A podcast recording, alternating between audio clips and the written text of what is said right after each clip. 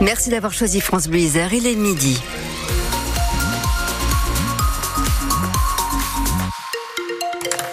Les couleurs du ciel, eh c'est un ciel nuageux et des couleurs très douces pour la saison. Il fait 13 à 17 degrés en pleine, 17 à 18 degrés à 1000 mètres. Bulletin complet en fin de journal.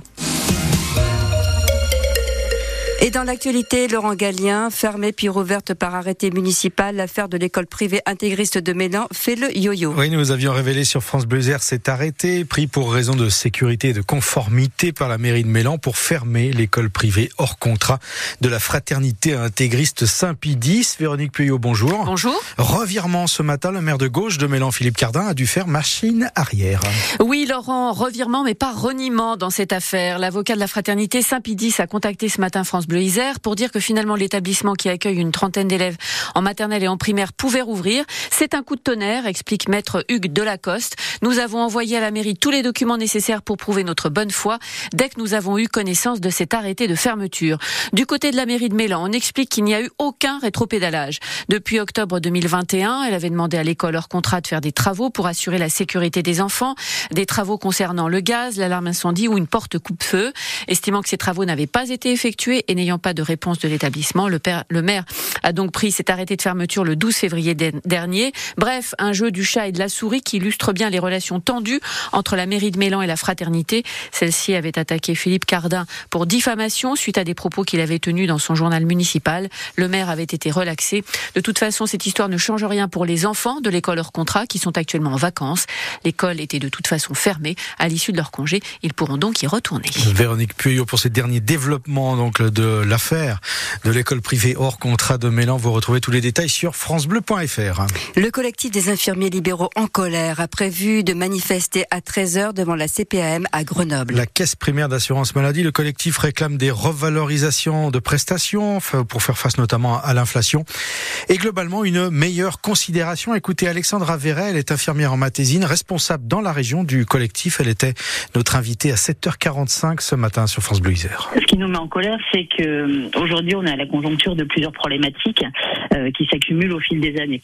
Euh, quand on voit que nos tarifs, par exemple, n'ont pas été réévalués depuis 2009, on est quand même en 2024. L'inflation est passée par là à la hauteur à peu près de 28%. on a aussi l'impression d'être complètement invisible, alors que pendant la pandémie, sur le maintien à domicile, justement pour ne pas saturer les hôpitaux, on a fait partie des maillons essentiels. Et là, on avait reconnu nos missions primaires et secondaires. Et aujourd'hui, on est revenu à une espèce de normalité, c'est-à-dire qu'on a disparu complètement des écrans radars. Les infirmiers libéraux en colère, donc manifestation à 13h devant la CPM à Grenoble. Alexandra Verret, avec laquelle nous avons parlé aussi ce matin euh, plus globalement hein, de maintien et d'aide à domicile dont les infirmiers et infirmières sont partie prenante, notamment en milieu rural. Il y a euh, en matière d'aide à domicile un autre sujet d'actualité du côté de Vienne aujourd'hui avec la réponse attendue du tribunal de commerce concernant l'avenir de l'association ADPAH qui œuvre auprès de quelques 900 bénéficiaires du côté de Vienne, la Côte-Saint-André ou encore Saint-Jean-de-Bournay, une association en redressement judiciaire depuis neuf mois, lourdement endetté à hauteur d'un million trois cent mille euros. Un incendie hier soir dans un immeuble d'Échirol. Le fait partie d'un compteur électrique au deuxième étage, c'était vers 18h. Il a totalement enfumé les escaliers. Les habitants ont été confinés dans leurs euh, appartements. Le temps de l'intervention des secours, une femme de 43 ans a été euh, légèrement blessée. Grenoble reçoit Brive ce soir en Pro D2 de rugby. C'est la 20e journée. Les Grenoblois 11e et qui restent sur trois défaites ont tout intérêt à réagir s'ils veulent conserver une chance d'accrocher la sixième place qualificative pour les phases finales. C'est à 21h au Stade des Alpes et en direct sur France Bleu Isère qui vous propose juste avant de 18h à 19h ce soir une émission spéciale FCG, une séance de questions directes avec le président du rugby grenoblois Patrick Goffy. Antonin Kermen. En compagnie de Patrick Goffy, il sera d'abord question de sport avec une équipe grenobloise en difficulté ces dernières semaines. Trois défaites de rang, une première cette saison. Quelles sont les ambitions du FCG Ne pas aller en phase finale? Serait-il un échec? Voici quelques questions que nous poserons au président du FCG dont on attend surtout les réponses sur deux grands thèmes. D'abord, les finances. Passé près du dépôt de bilan l'été dernier, le club est-il tiré d'affaire? A-t-il les moyens de ses ambitions? Ce qui amène à l'autre grand thème, le recrutement pour la saison prochaine. On sait qu'il est entamé, mais pour le moment, aucune signature ou prolongation de contrat n'a été officialisée. Enfin, nous prendrons des nouvelles d'un projet important pour le FCG, celui de son centre d'entraînement de Guerre, à propos duquel des discussions ont lieu avec la mairie. 18h-19h euh, ce soir pour cette séance de questions à Patrick Goffi, le président du FCG. Avant donc FCG Brive en direct à partir de 21h. Au mondiaux de biathlon à Novo Mesto en République tchèque, il y a un relais mixte simple au programme ce soir à 18h. Les entraîneurs français ont choisi un duo 100% jurassien. Quentin Fillon-Maillet, Lou Jean Monod. Sur l'individuel, hier, les hommes ont à nouveau échoué dans la conquête d'une médaille. Pas de beaucoup.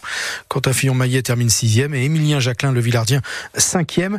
L'entraîneur de l'équipe de France masculine, Simon Fourcade, veut donc voir le verre à moitié plein. C'est si près, si loin, mais en même temps, on peut être que satisfait. Très, très sincèrement, il y, a vraiment de, il, y a, vraiment eu de belles choses qui ont été faites. Quentin, troisième temps de ski, Eric, cinquième temps de ski. C'est pas suffisant, mais ça commence à pousser au portillon. Et euh, voilà, j'ai envie de dire, le regret de cette course, il est sur Emilien, qui se met en rouge dans le deuxième tour en essayant de revenir dans les skis de Johannes. Euh, il essaie de revenir sur euh, quelqu'un qui était sur une autre planète aujourd'hui en ayant une, une, cinquantaine de mètres de retard.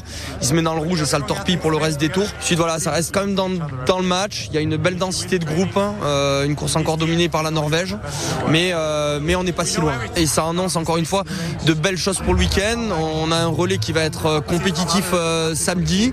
On va avoir très certainement certains des athlètes qui peuvent venir matcher avec les Norvégiens sur la Master de dimanche. Et ça, ça laisse augurer de belles choses quand même. Et le Johannes dont parlait Simon Fourcade, évidemment, c'est Johannes Beu qui a remporté hier cet individuel. Simon Fourcade depuis 9 Donc euh, en République tchèque, en football après la Ligue des Champions mardi et hier. Place au 16e de finale, aller de Ligue Europa ce soir. Lens reçoit Fribourg. Marseille se déplace sur le terrain de Donetsk, les Ukrainiens qui utilisent ce soir le terrain de Hambourg en Allemagne.